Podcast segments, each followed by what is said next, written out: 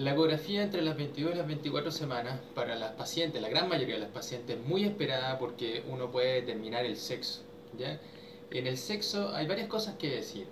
Una, una de las más importantes es que no siempre uno lo puede determinar.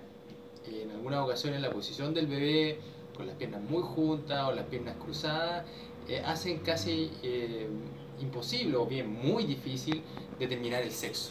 O en otras ocasiones, uno lo que puede ver es cierta parte de, de los genitales externos en los bebés y no está del todo claro cuál es el sexo.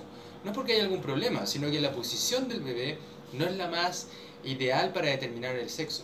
Esto en algunas ocasiones los papás produce un poco de frustración, como que la ecografía fue un poco incompleta, pero es algo esperable, es algo eh, que está dentro de lo, de, lo, de lo que puede pasar en una ecografía. Pero la gran parte de las veces uno puede terminarlo con, con gran exactitud y decirle a los, a los papás si acaso su bebé es hombre o mujer.